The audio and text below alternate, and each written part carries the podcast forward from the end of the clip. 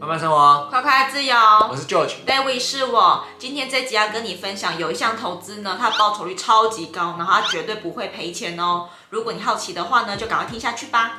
想获得最新资讯，还有追踪我们个人动态的话，记得追踪我们两个人的 IG 哦。那我们直接公布解答好了。其实这项投资呢，就是投资自己的脑袋。嗯，虽然这个概念有点被讲到烂掉、老掉牙了，但是呢，其实它真的是非常重要的一件事情。先不要转台哦，我们会用我们亲身的经历跟体验呢，跟你分享我们投资自己过后有什么样的转变。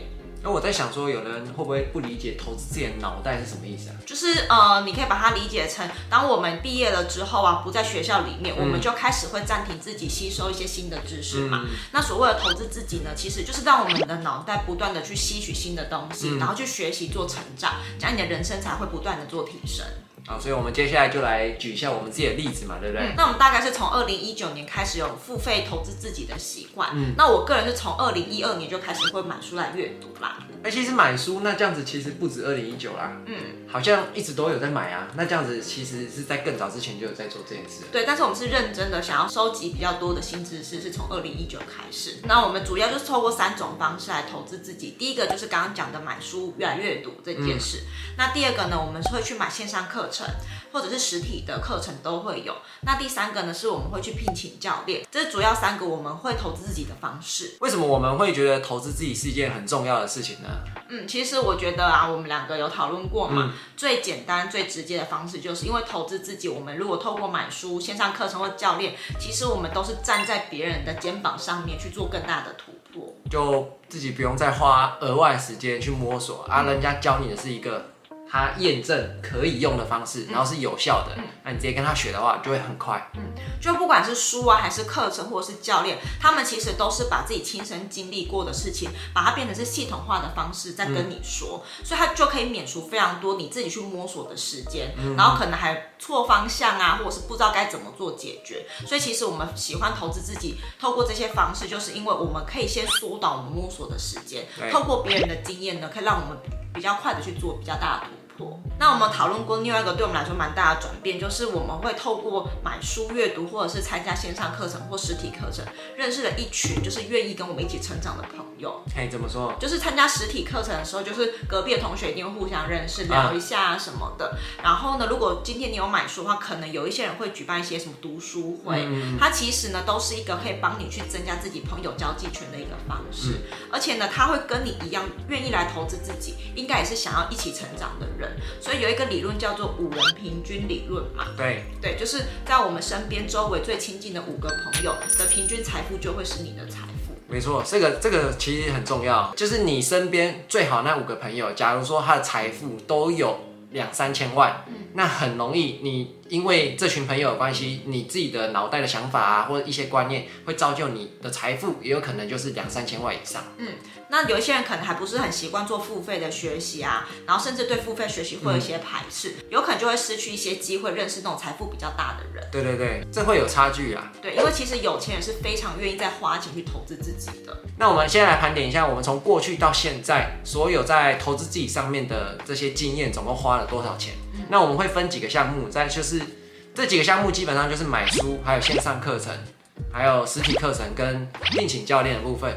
那买书的部分呢，我们大概每一季大概三个月左右花一到两千块左右。那这一到两千块大概就是可以买三到五本书左右嘛。那我们从以前到现在大概合计买了两万多块的书。好，说到书哦，我们已经准备要出书喽，我们已经差不多写完了。那实际上书可以开始购买的日期呢，我们会再另行公布，因为时间我们现在还不是很确定哦。嗯，到时候你就知道了。好，那再来是买线上课程，还有参加一些实体课程的费用。这个数字虽然听起来刚开始会有点吓到你啊，就是我们大概从以前到现在花了大概快要一百万左右，差不多。那实际上我们是两个人参加课程，所以你如果是一个人的话，你要除以二，所以一个人大概平均快五十万左右啦。嗯，虽然说这个价格好像听起来有点高，就这些费用其实你是学到一些很宝贵知识，这些知识可以在你脑袋中可以是运用一辈子的知识，所以我觉得其实这个是非常值钱的。因为有些这些知识，如果你自己摸索的话，可能要花上五年以上，甚至十年都有可能。然后那再来就是聘请教练部分，我们也是大概花了三十万左右。那这三十万呢，也是算是两个人的费用啦，所以除以二的话，就是平均每个人大概十五万。所以这几年下来，就是这些课程跟教练课的费用，我们两人总共加起来快要一百三十万左右。那我们发现，我们买的这些书跟我们参加的课程或聘请的教练，跟我们的人生轨迹历程有一些关系。我们从二零一九年到二零二零年的时候呢，那时候比较专注在投资嘛，所以我们那时候买的书啊，跟参加的课程其实都是比较偏投资相关的。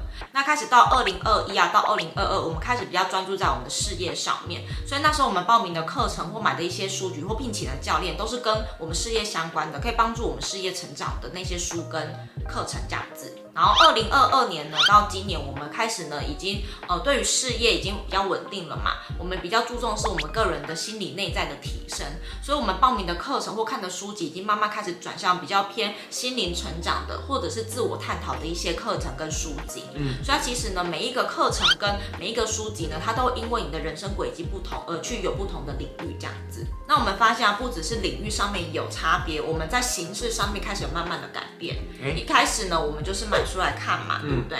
然后后来慢慢的会去参加一些课程，实体课程、线上课程都好，更有系统性，然后更速度更快的去帮助我们理解我们想要接触的这个领域。